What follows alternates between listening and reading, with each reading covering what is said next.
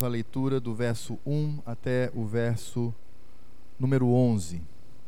Marcos 14, leitura do verso 1 ao verso 11. Estamos já entrando na parte final da vida do Senhor Jesus nessa terra. Já temos aqui os preparativos para a sua morte violenta e brutal na cruz do Calvário. E nós então entraremos nessa parte após o Senhor ter pregado o sermão profético, escatológico. Diz assim a palavra de Deus: Dali a dois dias era a Páscoa e a festa dos pães asmos, e os principais sacerdotes e os escribas procuravam como o prenderiam à traição e o matariam. Pois diziam: Não durante a festa, para que não haja tumulto entre o povo.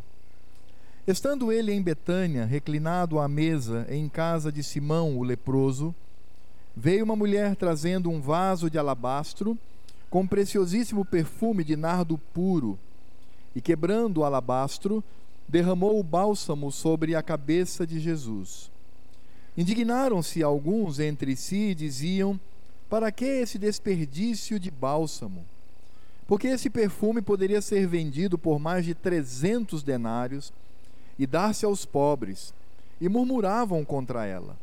Mas Jesus disse: Deixai-a, porque a molestais.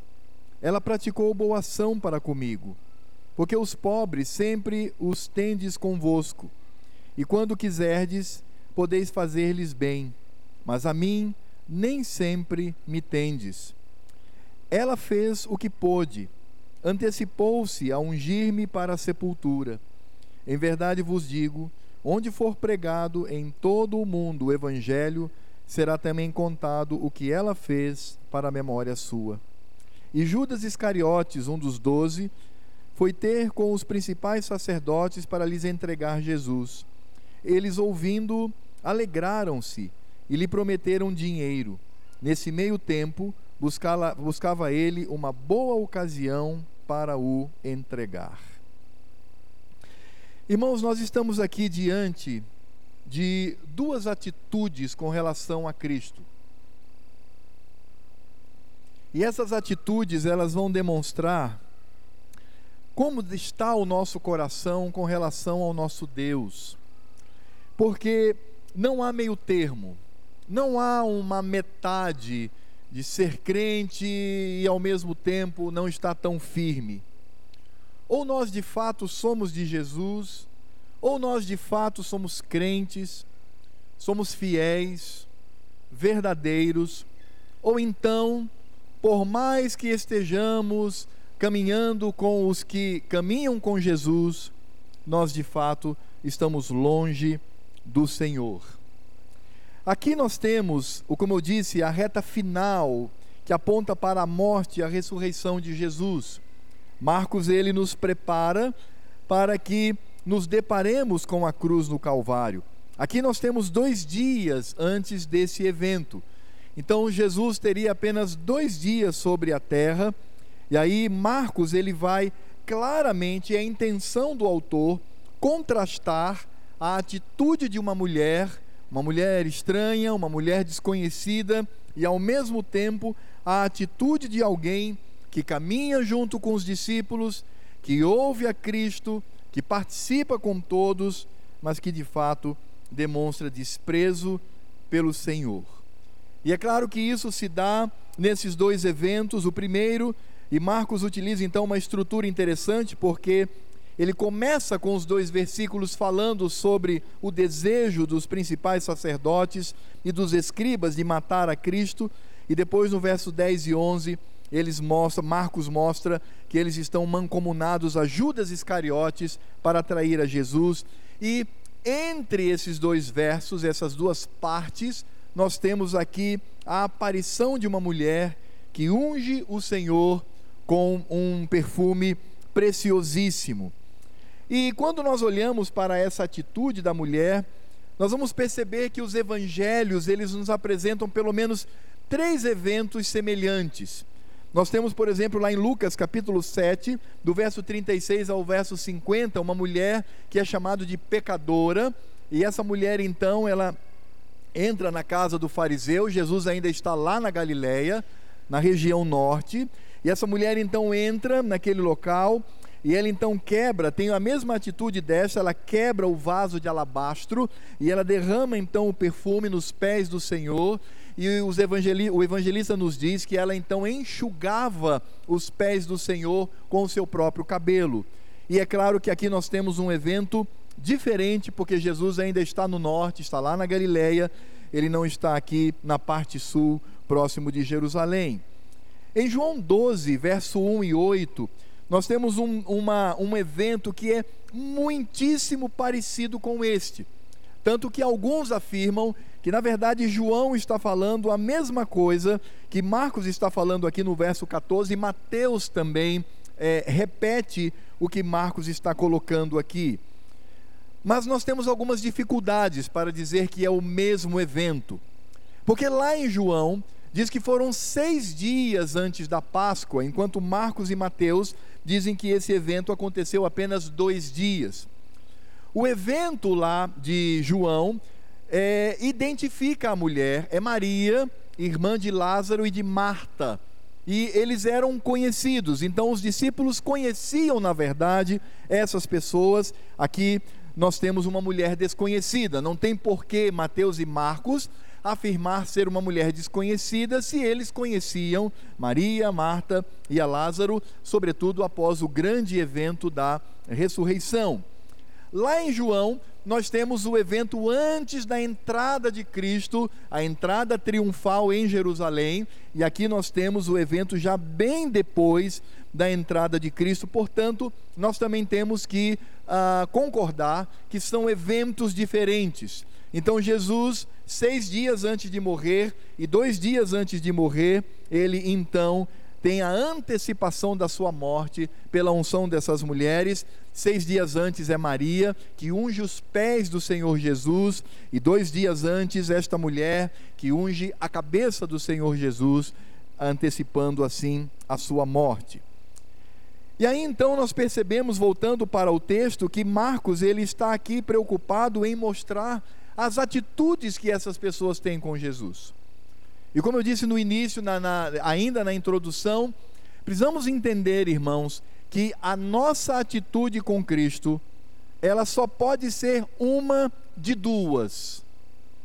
Ou nós valorizamos a Cristo, ou nós de fato estamos em comunhão com Ele, ou então nós estamos distante, nas trevas, longe do Senhor. E isso independe da minha condição do dia a dia, isso independe da minha condição semanal, isso independe da minha condição mensal, se eu frequento ou não o culto, se eu sou membro ou não de uma igreja, se eu me afirmo ou não crente, independe, porque isso é vida com o Senhor, é vida com Cristo. E aí então Marcos ele nos dá essa lição para que reflitamos sobre a nossa própria vida. Quem sou eu? Judas, que está ali constantemente com Jesus, participando dos cultos, participando dos eventos, ouvindo, ou eu sou uma mulher desconhecida que surge do nada e ela então apresenta a sua atitude, o seu sentimento para com Cristo. Qual foi, portanto, a atitude de Judas? Judas ele afrontou a Cristo ele desprezou a Cristo, ele humilhou em seu coração a Cristo. E nós podemos ver que Marcos ele utiliza então quatro versículos. Os primeiros estão aqui no verso 1 e 2, quando diz: Dali a dois dias era a Páscoa e a festa dos pães asmos, ou os pães sem fermento. E os principais sacerdotes e os escribas procuravam como prenderiam a traição e o matariam, pois diziam: não durante a festa, para que não haja tumulto entre o povo. Então, aqui, os líderes são inteligentes, eles dizem: olha, Jesus, tudo aquilo que ele fez lá no templo, o que ele falou, as pessoas estão ao seu redor, nós temos que ter prudência, nós temos que matar esse homem, temos que eliminá-lo, temos que escorraçá-lo da face da terra. Mas nós não podemos fazer isso durante as festas porque nós poderíamos suscitar uma grande revolta e isso poderia se voltar contra nós. E é interessante, irmãos, porque esses líderes é, dá-nos a impressão de que eles tinham uma única preocupação, que era o lucro no templo. Os irmãos se lembram que Jesus, quando chegou em Jerusalém, ele entrou no templo e ele destruiu, ele acabou com o comércio que existia ali. Ali no pátio das mulheres e o pátio dos gentios, eles haviam transformado numa feira, numa grande feira, vendendo produtos para a utilização no culto. Jesus então chega ali e destrói tudo, e é claro que a, o, a maneira de se ganhar dinheiro, o lucro dessas pessoas foi abalado, a maneira como eles ganhavam foi abalada. E aí então eles querem agora eliminar, porque Jesus é um problema. Ele faz com que perdamos o dinheiro, perdamos o lucro, não tenhamos uma vida melhor. Então nós temos que eliminá-lo, nós temos que matá-lo. Mas eles precisavam da ajuda de alguém.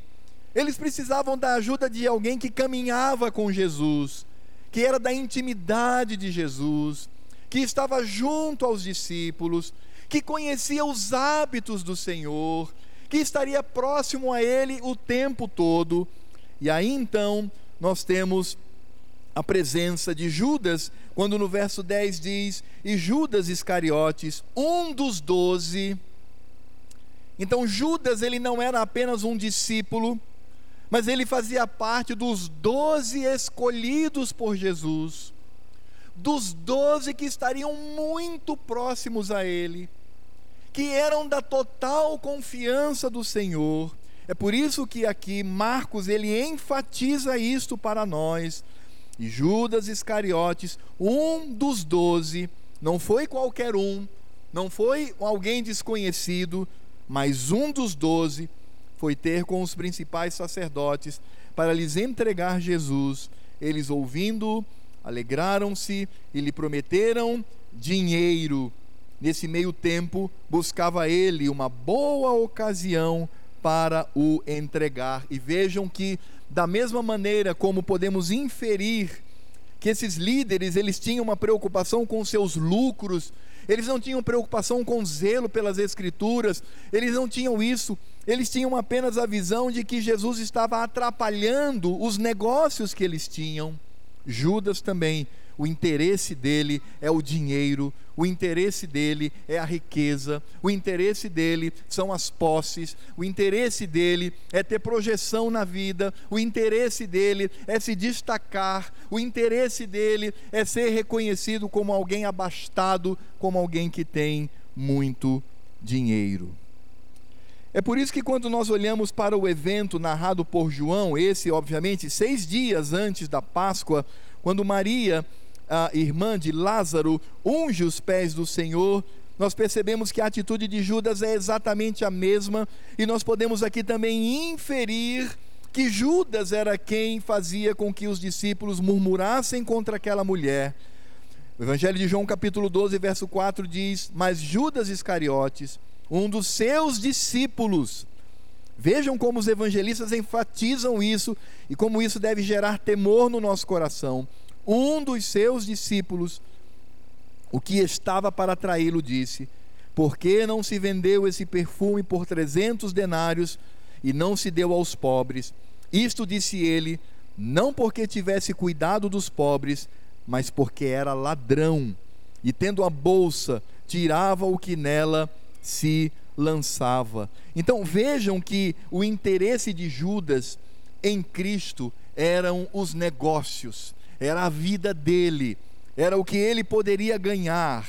E aí, nesse sentido, a gente pode dizer que Jesus, enquanto Jesus estava satisfazendo o lucro de Judas, enquanto Jesus servia para que ele ganhasse muito dinheiro, enquanto Judas relativizava o seu relacionamento com o Senhor, estava lá. E eu quero insistir nisso, irmãos. Ele era um dos doze. Ele estava com Jesus o tempo todo, ouvindo a sua voz, ouvindo o seu ensinamento mas ele foi um homem que olhava para Jesus, olhava para o Evangelho para benefício próprio. O Evangelho era um apêndice na vida dele, era um adendo, e algo que deveria trazer para ele algo espetacular. É por isso que Judas, no momento em que ele percebe que o Evangelho vai agora cercar, que o Evangelho agora vai trazer situação difícil, que o Evangelho vai trazer atitudes radicais, o que, que ele faz? Ele pula fora, ele abandona, ele sai, ele não quer mais estar ali, e ele quer tirar ali a sua última casquinha, ele quer ali ter o seu último proveito, ele vai ganhar dinheiro entregando a Cristo nas mãos daqueles assassinos. Por isso, irmãos, quando Jesus, que na ótica de Judas deveria satisfazer as suas expectativas, as suas emoções, seus desejos, sua visão de mundo, quando começa a ser contrariado, ele trai ao Senhor. E vejam que então não há ao longo da vida deste homem não há ao longo da vida deste pecador nenhum desejo de honrar a Cristo. Nenhum. Ele era religioso, ele era um dos doze, ele andava com Jesus, ele estava na intimidade do Senhor, mas ele não honrava a Cristo, ele não tinha o desejo de cumprir as Escrituras em honrar ao Senhor. É por isso que ele, na verdade, queria tirar o seu último proveito, proveito para os seus interesses. E aí isso tem nome. Judas, ele não era cristocêntrico. Judas era antropocêntrico. E, irmãos, isso deve nos fazer pensar um pouco. Porque o que de fato vai caracterizar a minha vida como alguém que ama a Cristo, que está com Ele e que cumpre a Sua vontade nas Escrituras? A resposta é bem simples. Quando nós obedecemos ao Senhor. Quando em tudo nós honramos a Cristo desde uma piada que eu conto para alguém, até o momento em que eu estou ou na minha devocional diária, ou no culto solene, ou junto com os irmãos, tudo que eu faço, e aí Paulo nos ajuda para entendermos isso, quer comais, quer bebais, ou façais qualquer outra coisa, fazei tudo para a glória de Cristo. Judas era membro da igreja, Judas fazia parte de todos os rituais desta igreja, mas ele era ímpio. Ele não havia nascido de novo. E ele, inclusive, enganou seu próprio coração, porque as Escrituras dizem que quando ele cai em si, depois de ter traído ao Senhor, o seu coração se encheu de remorso, e isso é triste, irmãos, triste, porque ímpio não se arrepende, ímpio sente remorso. E ele mesmo, sendo pecador e hostil ao Senhor, ele mesmo decidiu dar cabo da sua vida, ele mesmo se fez juiz de si mesmo. E as Escrituras dizem que ele então coloca uma corda e ele então comete suicídio, e na queda suas entranhas são, são abertas e elas se espalham por todo o chão, porque ele não era crente. Mas ele andava com Jesus, ele não era. Mas ele fazia parte da igreja, ele era membro, não era. Ele participou da ceia com o Senhor. Se lembram disso? Jesus partindo o pão. Quem estava entre os doze? Judas Iscariotes. Mas ele foi filho da perdição. E ele demonstrou isso porque não glorificava a Cristo. E é por isso que nós precisamos olhar para isto e temer ao Senhor e dizer: Ó oh, Pai, eu não quero me parecer, eu não quero ser semelhante a isto. Eu não quero apenas ser membro da igreja, me dizer crente, dizer que ando com Jesus, dizer que estou com Ele, mas ter o meu coração no trono, não a Cristo, mas a mim mesmo. Onde todas as coisas devem girar em torno de mim. Todo o fazer da igreja deve estar em torno da minha pessoa, toda a liderança deve estar ao meu redor tudo que acontece no culto deve ser de acordo com aquilo que eu gosto, eu acho bacana, eu acho legal. Tudo na igreja deve fazer com que eu me sinta bem. Precisamos, irmãos, refletir sobre isto, porque Judas, que era o filho da perdição, ele mostra uma atitude que afronta ao Senhor. Mas Marcos, como eu disse, ele tem aqui uma preocupação e a preocupação dele é mostrar que também existe uma atitude que glorifica a Cristo. E é interessante, irmãos, pensar que essa atitude que glorifica a Cristo, que glorifica o Senhor, não vem de um dos doze, não vem de um dos doze discípulos, não vem de alguém que era conhecido, não vem sequer de um homem, vem de uma mulher. E nós sabemos que Naquela época existia uma, uma visão clara e pecaminosa contra a mulher, transformando a mulher em objeto, a mulher não tinha direito a absolutamente nada, e é por isso que as Escrituras nos afirmam que em Cristo não há homem nem mulher, mas aqui aquela mulher vivia nesta condição, e Marcos, assim como os evangelistas, eles não ocultam a isto, eles vão mostrar que de fato a pessoa que honra o Senhor é a menos provável. A pessoa que honra a Cristo é aquela de quem não se espera nada. É aquela que aos olhos humanos era absolutamente desprezada, que não deveria estar ali e que não poderia ter feito o que fez. Se nós pensássemos em alguém que poderia honrar ao Senhor, glorificar ao Senhor, diríamos: um dos doze, um dos doze discípulos, um destes homens, Certamente poderia se levantar para honrar ao Senhor, mas isso não acontece. E a atitude daquela mulher, e nós precisamos olhar para esse evento à luz da cultura e dos costumes da época. Alguém improvável, alguém que não se espera. Essa mulher, ela honra o Senhor, e não apenas isto, mas ela testifica da morte do Senhor. A honra que essa mulher concede a Cristo é tão alta, tão grande, que ela enaltece a sua pessoa e enaltece a sua obra. É isso que ela faz. E ela não se importa, porque ela poderia ser retirada dali, ser colocada em lugar público e ser chicoteada. Ela poderia ali sofrer violência física.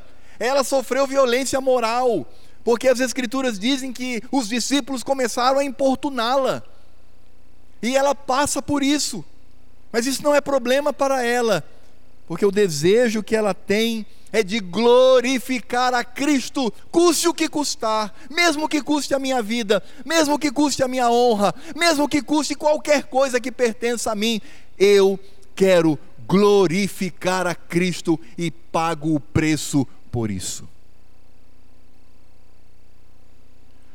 Você acha isso muito? Pois é, irmãos, isso não é muito. Esse é o nosso limite. É assim que devemos agir com o Senhor Jesus. É assim que devemos agir com o Evangelho. E de maneira maravilhosa, o Senhor nos mostra que isto vem de uma irmã em Cristo, vem de uma mulher e vamos entender, como eu disse e repito, o contexto dos costumes e da cultura da época. As Escrituras dizem que ela traz um vaso de alabastro. Vaso de alabastro naquela época era um recipiente feito de mármore. Era um recipiente trabalhado, finíssimo. Eles faziam um vaso que tinha uma parte redonda ao fundo e um tubo, um, um, um gargalo fino, bem grande.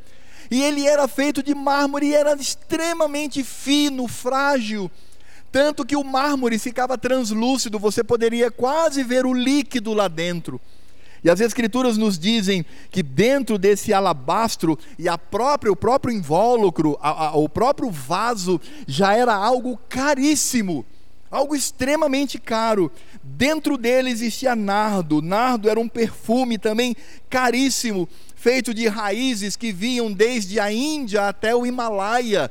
Então eles importavam este produto. Era um produto extremamente dispendioso. Era tão dispendioso que a maioria dos nardos que estavam dentro dos vasos de alabastros vinham como herança de família.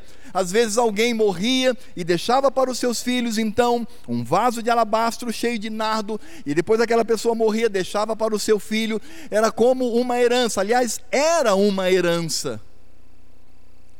Porque o valor deste objeto era exatamente um ano de trabalho. Eu não disse um dia, não disse um mês, eu disse um ano de trabalho. E se você quiser fazer os cálculos dentro do seu contexto, pegue o valor que você ganha por mês. Foi isso que custou aquela mulher. Pegue o valor que você ganha por mês, multiplique isso por 12, seria o valor deste objeto para a sua vida. Nós não temos nenhum problema em afirmar que aquilo era um grandíssimo tesouro nas mãos daquela mulher. Tanto que esse vaso ele não podia ser aberto, porque era tão frágil que não tinha como ter uma tampa para se utilizar, se quebrava aquele vaso, se quebrava aquela, aquela parte de cima, o gargalo, e então se derramava sobre a cabeça, muito utilizado para os mortos, quando eles eram sepultados, eles então encharcavam os mortos com esse líquido tão precioso, isso só poderia ser feito por alguém que pertencia à realeza, por alguém que era rei, alguém que estava na corte, alguém que tinha muito dinheiro, era muito dinheiro era a renda de um ano que uma pessoa tinha. Qual é a sua renda anual? Esse era o preço do objeto. E as Escrituras dizem que aquela mulher, ela entrou naquele lugar, ela quebrou o vaso de alabastro e jogou sobre a cabeça de Jesus. Aquela mulher, pela cultura da época, não podia ter entrado ali. Aquela mulher, por aquela época, não poderia ter feito isso, porque às mulheres não era dado esse direito. Portanto, ela quebra regras da sociedade, regras sociais, porque o interesse dela não é obedecer a homens, o interesse dela não é obedecer ao seu coração, o interesse dela é glorificar a Cristo, a quem ela amava, a quem ela desejava, a quem ela queria estar perto, a quem ela queria dar o melhor melhor que ela tinha, aquele que, a quem ela estaria disposta a dar a sua própria vida por ele, tal era o seu amor, tal era o seu carinho, tal era o seu desejo de estar com ele. Uma mulher desconhecida, uma mulher que veio do nada e foi para o nada. Porque, embora o Senhor Jesus diga que a atitude daquela mulher seria lembrada por toda a eternidade, não sabemos sequer o nome dela. Não sabemos de onde ela veio. Portanto, o que marca na vida daquela mulher não é o que ela era, nem o seu nome, nem a sua procedência, mas a sua atitude para com Cristo. Foi isso que marcou. E vejam que, nesse sentido, a, a, a atitude daquela mulher tão dispendiosa, uma atitude louca. Como é que você desperdiça um ano de salário para quebrar e jogar na cabeça de Jesus? Poderíamos muito bem vender, dar um destino melhor e vejam que eu não tenho nenhuma dúvida de que Judas está por trás desse complô, e eles começam agora a humilhar aquela mulher. É exatamente isso que a palavra de Deus nos diz. No verso 4 diz: Indignaram-se alguns entre si, dizia: Para que esse desperdício de bálsamo? Porque esse perfume poderia ser vendido por mais de 300 denários e dar-se aos pobres, e murmuravam contra ela, colocavam o dedo em riste é, tornavam a sua fisionomia pesada e dizia: Tu és louca, tu és uma doida varrida, tu não deverias estar aqui. Como é que você desperdiça a herança da sua casa? Como é que você não dá um destino melhor para esse tesouro que estava em suas mãos?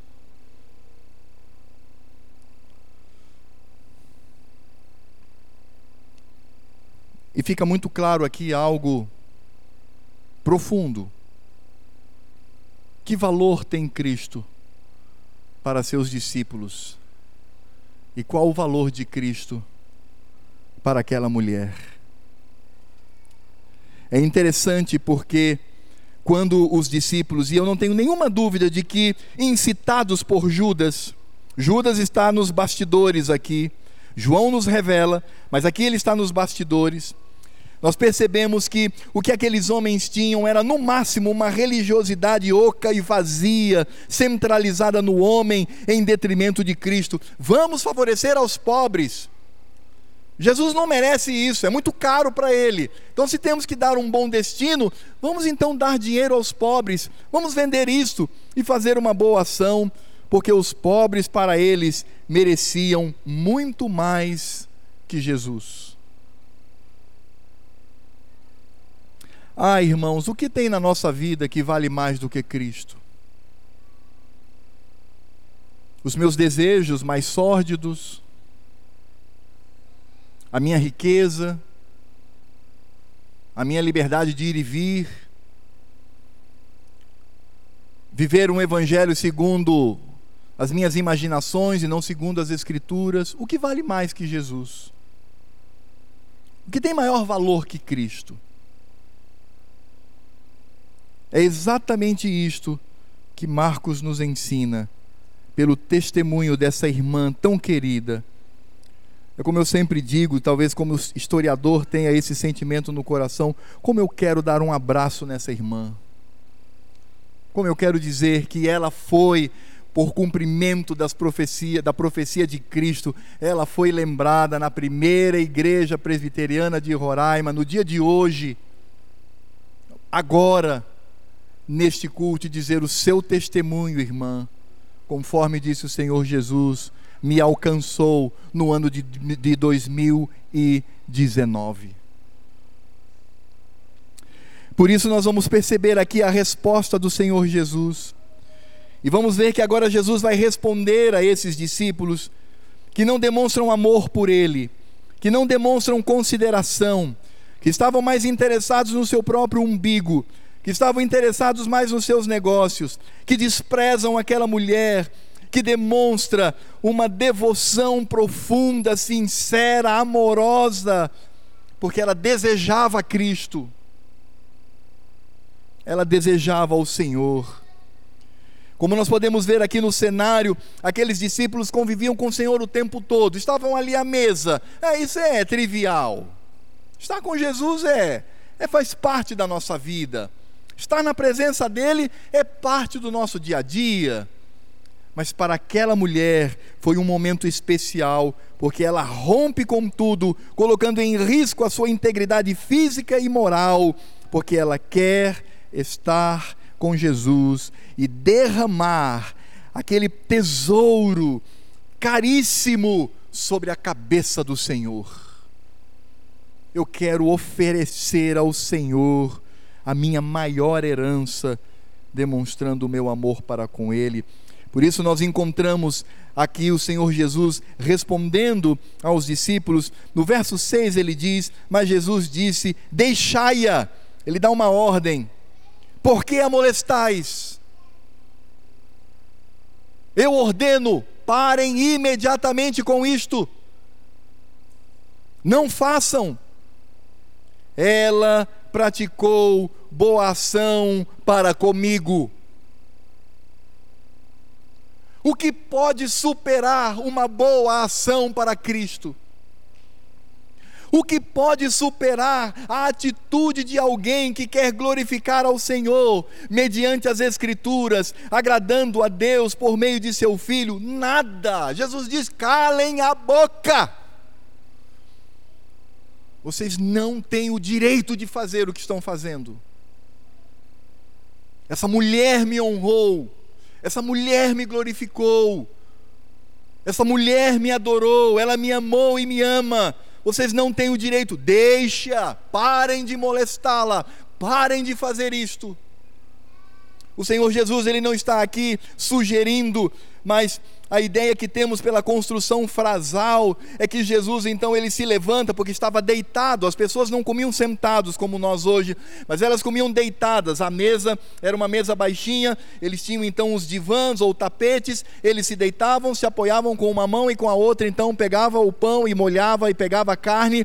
Ele possivelmente se levanta e brada contra aqueles que eram seus discípulos. O Senhor Jesus se levantando contra aqueles que se diziam ser discípulos do Senhor. Por quê? Porque ela fez uma boa ação. Por isto, não há nada que possa superar na vida de quem quer que seja uma ação que glorifica e exalta e apoia aponta para a pessoa e a obra de Cristo na nossa vida como testemunho para as pessoas ao redor. Aqueles discípulos não entenderam absolutamente nada, passaram três anos ouvindo o Senhor falar sobre a sua morte, sobre sua ressurreição, sobre o seu plano redentivo, sobre o que ele veio fazer, sendo enviado pelo Pai, mas aqueles homens estavam embotados, eles tinham um coração endurecido. Uma mulher desconhecida foi mais sábia do que todos os discípulos de Jesus, que num gesto, sem falar uma palavra, ela exalta e antecipa a obra redentiva de Cristo, a morte do Senhor na cruz.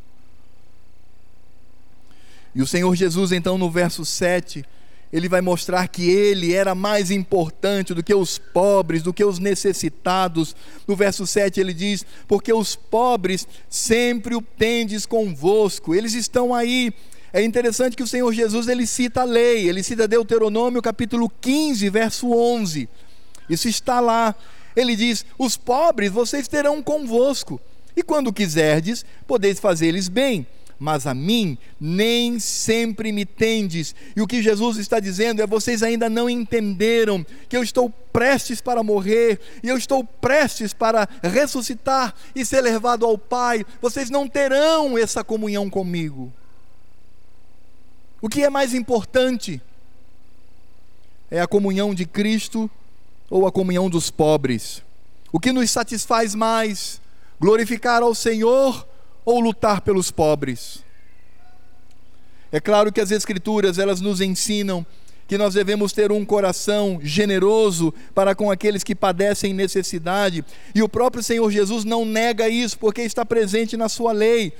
Ele diz: Porque os pobres sempre os tende convosco, e quando quiserdes, podeis fazer-lhes bem. Mas agora, neste momento, neste contexto, é o meu nome que deve ser exaltado, e somente essa mulher entendeu. É isso que Jesus está dizendo. Porque para aquela mulher, para além de qualquer coisa, sobretudo de uma religiosidade humana e carnal, o que ela queria era glorificar e exaltar a Cristo Jesus. Por isso ela concedeu o máximo que ela tinha. No verso 8, Jesus diz isto: ela fez o que pôde. Ela deu o máximo de si. Ela deu tudo o que tinha. E é por isso, irmãos, que quando nós percebemos pessoas que são cheias do Espírito Santo, elas dão tudo de si para Cristo. É por isso que a igreja, nos últimos dias, após a morte e ressurreição, e a Cristo ser elevado aos céus, nós percebemos como a igreja vivia. A palavra de Deus nos diz que todos se reuniam, vendiam tudo que tinha. Então vamos pensar o seguinte: se você estivesse naquele grupo lá, dos discípulos de Cristo, lá no início da igreja, você iria vender a sua casa, você iria vender os seus carros, você iria vender as suas propriedades, você iria raspar até o zero a sua conta bancária, traria esse dinheiro e depositaria aos pés do apóstolo para que fosse utilizado para a glória de Cristo. É como um jovem muito rico que se aproxima do Senhor e diz: Bom mestre, que farei para herdar a vida eterna? Por que me chamas bom se há apenas um que é o Pai? Conheces os mandamentos. Ah, Senhor, eu tenho cumprido todos os mandamentos, tenho sido um bom religioso. Jesus é mesmo? Então só te falta uma coisa, uma pequenina coisa. Vai, vende tudo que você tem, dá aos pobres e depois siga-me. E as Escrituras afirmam: aquele jovem se afastou do Senhor naquele instante, porque era dono de muitas propriedades. Irmãos, esse é o peso do significado que Marcos nos traz aqui no verso 8, quando diz: Ela fez o que pôde, ela deu tudo o que tinha ela pode ser comparada àquela viúva, e nós já passamos por esse momento quando Jesus está no templo, que deposita duas pequeninas moedas no gasofilácio. Por isso é importante dizer que o que está em jogo e o que demonstra a nossa fidelidade para o Senhor não é a quantidade de dinheiro, não é a quantidade ou até que ponto custa aquilo que eu estou dando ao Senhor, mas é um coração que ama que ama a Deus. Os pais aqui presentes sabem disso. Se um de seus filhos tem um diagnóstico mortal de uma doença voraz, e o médico diz: você tem que fazer esse tratamento no sul ou fora do Brasil, é caríssimo. E você vai optar entre a vida e a morte do seu filho ou seus bens, o que, que você faria? Sabe por que você faria isso que você colocou e respondeu no seu coração? Porque você ama seu filho. E Jesus disse que nós devemos amá-lo mais do que o amor que temos por nossos filhos, a Ele. E foi exatamente isto que esta mulher demonstrou. Jesus testificou, ele disse: ela fez o que pôde. E vejam que a ênfase do Senhor Jesus não é o valor do nardo, do vaso de alabastro, não é o dinheiro que foi ali à vista dos discípulos desperdiçados para a glória de Cristo, mas vejam como Jesus ressalta algo mais sublime, ele diz: antecipou-se a ungir-me para a sepultura. O ato desta mulher testifica sobre quem eu sou e o que eu vim fazer nessa terra.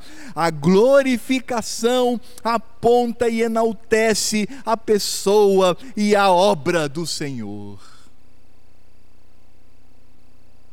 Sabe, irmãos, é por isso que nós, não importa o que façamos, devemos fazer para a glória de e demonstrar a pessoa e a obra de Cristo, seja estudando na universidade, seja trabalhando na minha empresa, seja atuando como pastor numa igreja, seja sendo missionário numa região, um evangelista, sendo presidente de sociedade, sendo alguém que é professor de escola dominical, nós devemos fazer tudo para a glória de Cristo e o nosso desejo é exaltar a Sua pessoa e a Sua obra.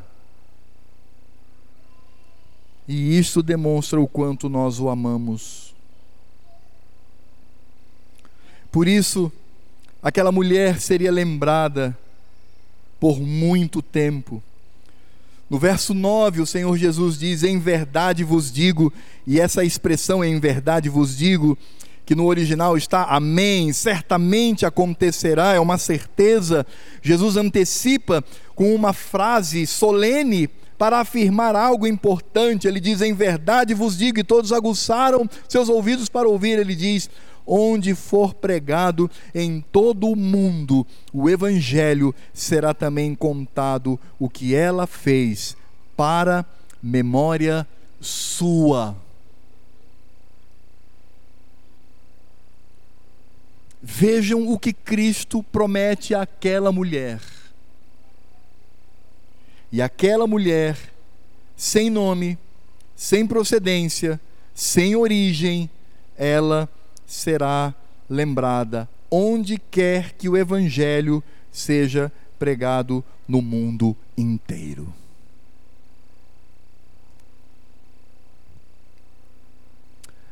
Não há uma terceira opção. Não há uma terceira escolha. Ou somos Judas, e não importa se eu estou caminhando com os crentes, se eu estou arrolado a uma igreja, se eu frequento o culto, ou somos Judas, ou somos como aquela mulher desconhecida. Ou amamos a Cristo, ou não amamos ao Senhor. Mas, meus queridos, eu não estou aqui nesta noite para enaltecer aquela irmã. Eu não estou aqui para isto. Eu não estou aqui para que você saia daqui dizendo: nossa, que mulher, que atitude. Eu não estou aqui para isto. Mas eu estou aqui para engrandecer e enaltecer a Cristo. E nós sabemos que tudo que o Senhor falou acerca daquela mulher, dizendo que ela não poderia ser desprezada pelas pessoas, molestada por aqueles que estavam ao seu redor, demonstrando que ela havia tratado ao Senhor como eles gostariam que fossem tratados os pobres, dizendo que ela concedeu o máximo de si para derramar aquele tesouro sobre a cabeça do Senhor, e que ela seria lembrada para a memória dela mesma, onde quer que o Evangelho fosse pregado. Irmãos, tudo isso foi possível não por causa da atitude daquela mulher, mas por causa da atitude de Cristo para com ela. Porque aquela mulher, ela era tão pecadora quanto você e eu. Aquela mulher, ela era tão fraca como nós somos, e de si mesma ela não tinha poder para absolutamente nada. Tudo aquilo foi possível porque Cristo era e é o redentor daquela vida. Aquilo só foi possível por causa da obra de Cristo na vida dela. E se nós olhamos, por exemplo, para a boa ação daquela mulher, podemos perguntar qual foi a ação de Cristo para ela? Qual foi?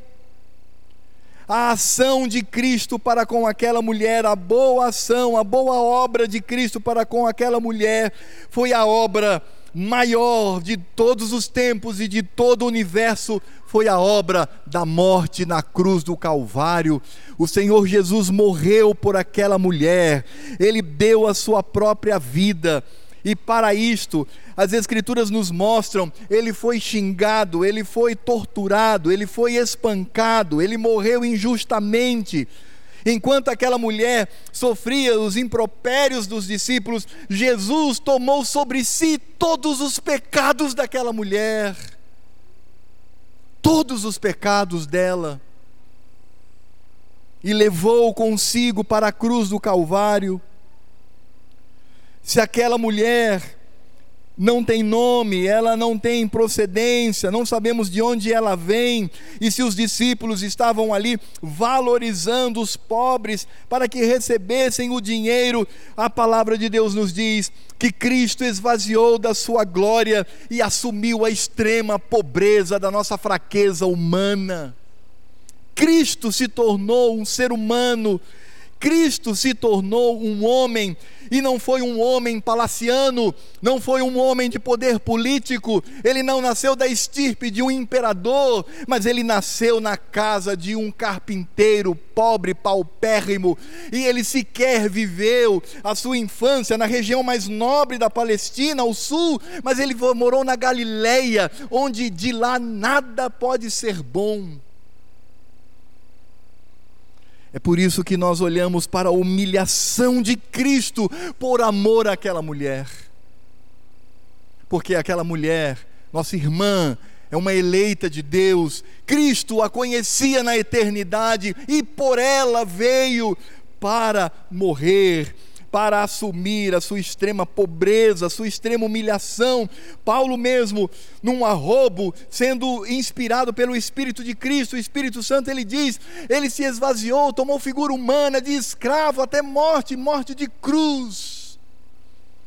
Senhor Jesus desceu aos porões da nossa fraqueza humana, sendo Ele Deus, sendo Ele o Senhor de todas as coisas, Ele se torna semelhante às suas criaturas, se torna semelhante àquela mulher na sua humanidade. E esta é a atitude do Senhor por amor àquela eleita de Deus. E se o Senhor Jesus diz que aquela mulher concedeu o máximo, se ela deu o melhor que ela tinha, as Escrituras Sagradas nos dizem que aquela mulher ela foi salva, ela recebeu a redenção sobre si da cruz. O limite do amor de Cristo foi morrer por seus inimigos. Aquela mulher, ela é inimiga do Senhor antes da salvação.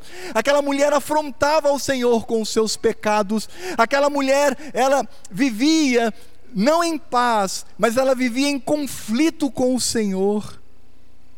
E as Escrituras Sagradas dizem que Cristo, então, por amor a esta mulher, que era sua inimiga, ele morre na cruz do Calvário e doa a sua vida. E quando nós olhamos para Cristo, o homem, 100% homem, o que há de mais valor na vida de alguém? Eu respondo: a vida. Tem algo mais precioso para você do que a sua própria vida?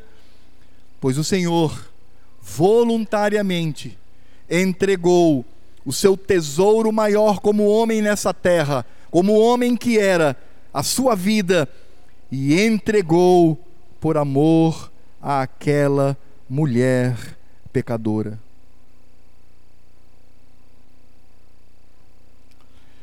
E quando o Senhor Jesus diz: em verdade vos digo: onde for pregado em todo o mundo o Evangelho, será também contado o que ela fez para a memória sua. Vejam, essa mulher, a lembrança que se tem dela e o reconhecimento da sua atitude de amor, ela acontece por causa da pregação do Evangelho. Isso, para mim, irmãos, é mais profundo do que parece. Cristo não diz assim. Em todos os lugares da terra, essa mulher será reconhecida, será contado o que ela fez para a memória sua. Não, o Senhor Jesus diz: onde for pregado em todo o mundo o Evangelho.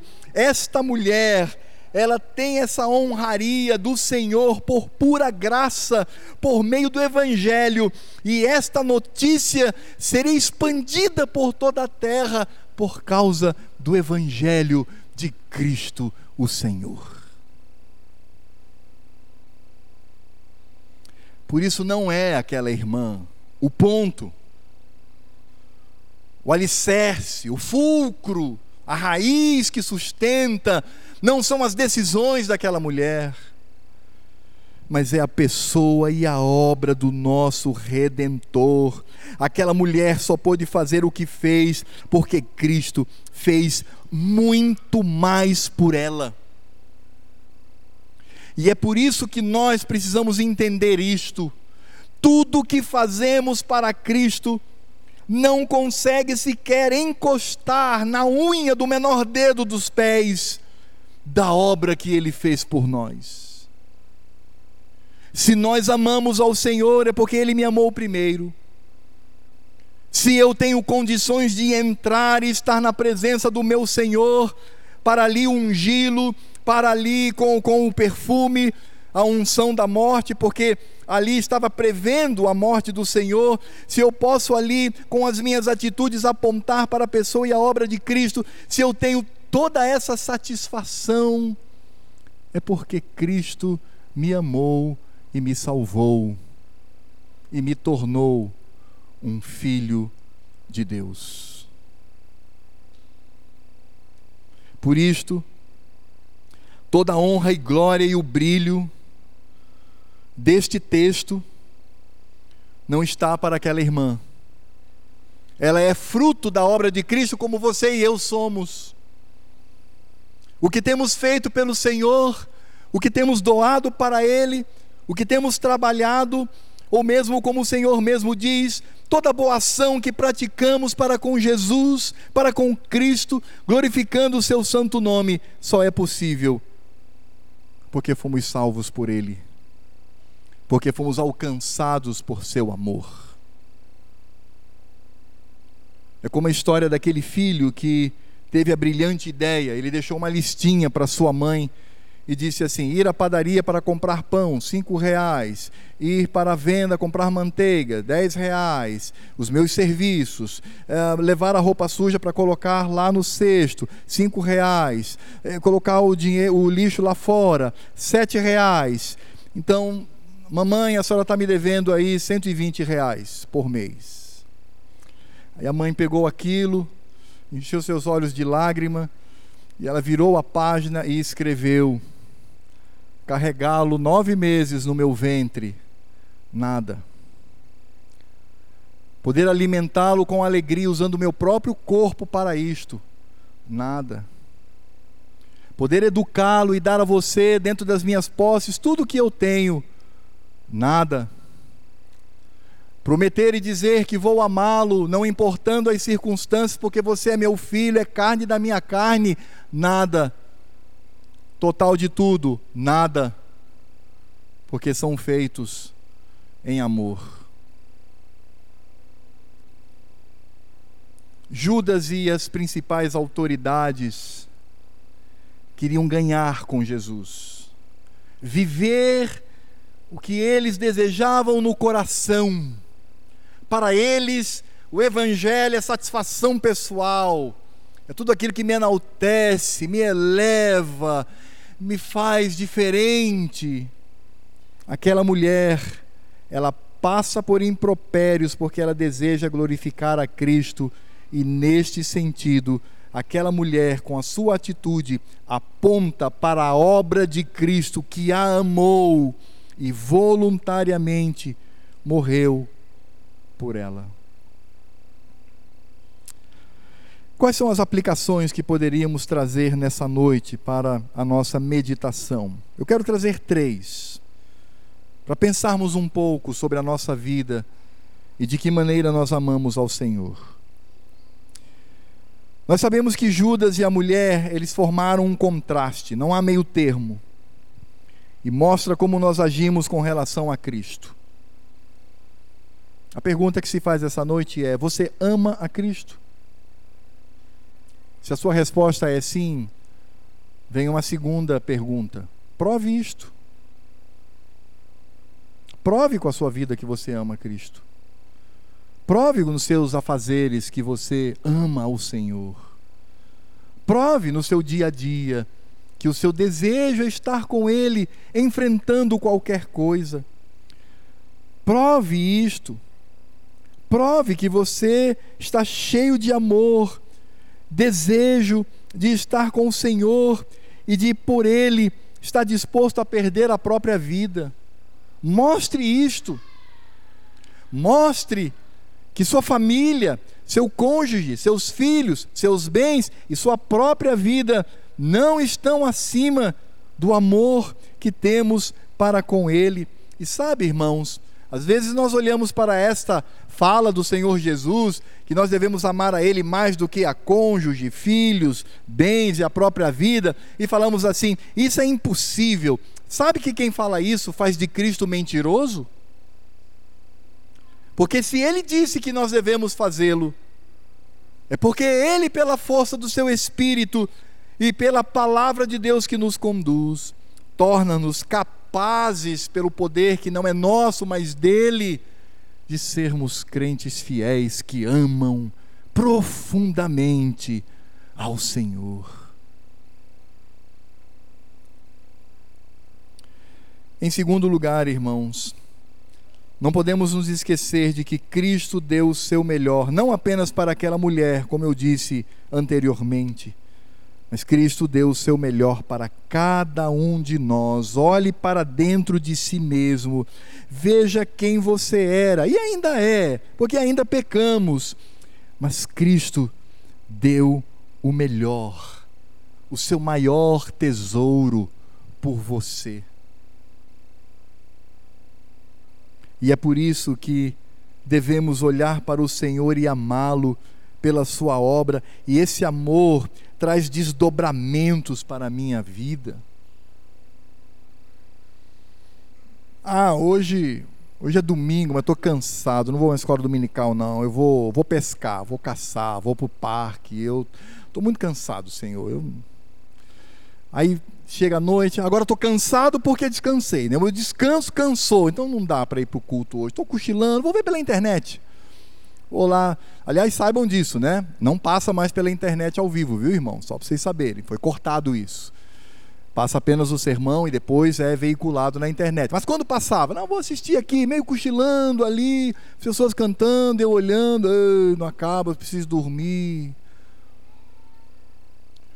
Quando a igreja diz, vamos levantar uma oferta para a obra missionária, eu tive contato agora com o reverendo Marcos, e eu disse para ele que o maior desejo é que tenhamos uma, um projeto missionário juntamente com ele, uma parceria. Ele é um pastor que prepara pastores na Índia. E ele disse, Pastor Alfredo, como aqueles nossos irmãos, líderes de igreja, são tão necessitados. Ele disse: Ah, meu irmão, eu não posso prometer nada porque passa pelo conselho e a própria igreja, mas como eu quero estar com você, como eu quero me envolver nessa obra e aí chega para a igreja e diz: irmãos, tem um pastor lá na Índia, ele precisa comprar um carro, ele não tem condições, esse carro custa 15 mil, com quanto nós podemos contribuir, porque esse carro nas mãos daquele pastor é para a glória do Senhor.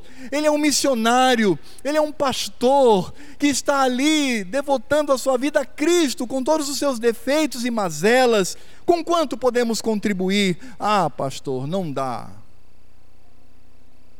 Eu não dá para eu contribuir não. Estou juntando um dinheirinho aí, não dá. Irmãos, amar a Cristo é amar no cotidiano, é amar nas minhas coisas, é amar nos meus projetos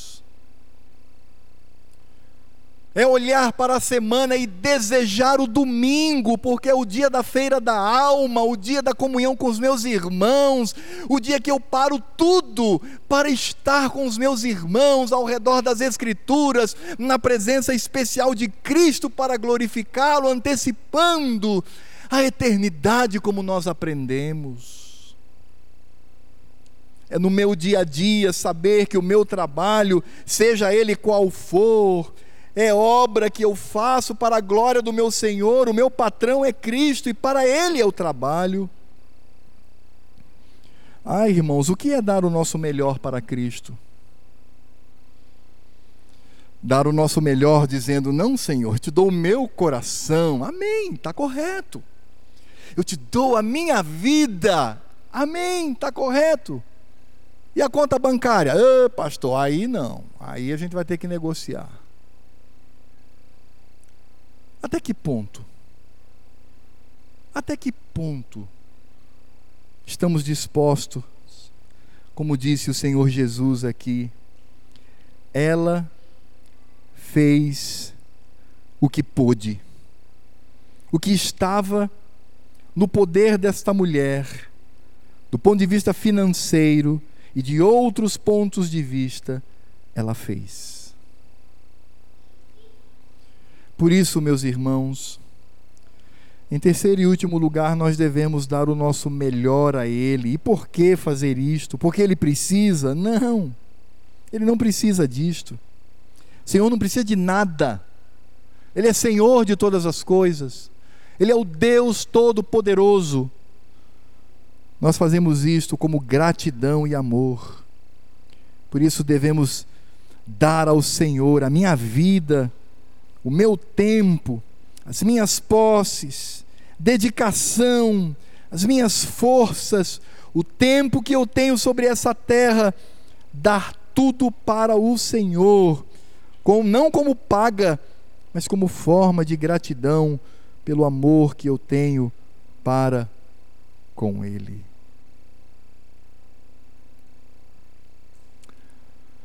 Entendem agora porque não há uma terceira via? Ninguém está no meio. Olhando para o que o próprio Senhor Jesus diz. Ou somos semelhantes a Judas. Não estou falando de salvação, irmãos, agora. Estou falando apenas de semelhança. Ou somos semelhantes a Judas. Ou somos semelhantes àquela irmã em Cristo, aquela mulher desconhecida. Que Deus conceda graça a cada um de nós a entender o que significa amar ao Senhor e honrar o seu santo nome. Oremos. Senhor Deus e Pai, nós te louvamos e agradecemos pelo registro na tua palavra dessa irmã em Cristo, pecadora, mas que nos ensina tanto e nos faz refletir, ó Pai, sobre a nossa vida. Se temos aqui, eu acredito que sim, temos irmãos que a semelhança dela tem agido para a glória do Senhor e tem sofrido por causa disso impropérios, perseguição, perdas.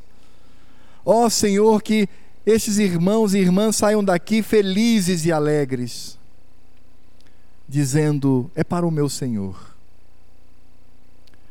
E se porventura há no nosso meio, ó Pai, crentes que ainda se sentem tentados por se assemelhar a Judas, que sejam alcançados pelo teu poder, que sejam quebrantados nessa noite e que sejam edificados na tua palavra. Ó oh, Senhor, ou é tudo ou nada, ou é 100% ou nada para Cristo. Ó oh, Pai, ajuda-nos tem misericórdia de nós, eu falo por mim também. Tem misericórdia de nós, Senhor, porque precisamos da tua ajuda, precisamos do, da força do teu Espírito Santo para nos conduzir a isto. Como é difícil, Pai. É por isso que o nosso irmão, o apóstolo Paulo, diz claramente: eu esmurro o meu corpo. É uma luta diária, uma luta feroz, sangrenta, entre o fruto do Espírito e a minha carnalidade. Ó oh, Senhor, ajuda-nos, porque o nosso desejo é amar a Cristo e estar com Ele. Dá-nos, ó Deus, este privilégio para que o teu nome seja engrandecido por meio da glória que concedemos a Cristo Jesus. E agora que a graça deste Cristo amado, que o teu amor, ó Pai querido, e toda a obra do Espírito Santo estejam sobre a minha vida e sobre a vida de todos aqueles que se reúnem para cultuá-lo neste dia, até o dia do Senhor, quando ele virá para nos levar. Maranata, vem Jesus, leva-nos para si, para que vivamos a eternidade ao teu lado, hoje e para todos sempre. Amém.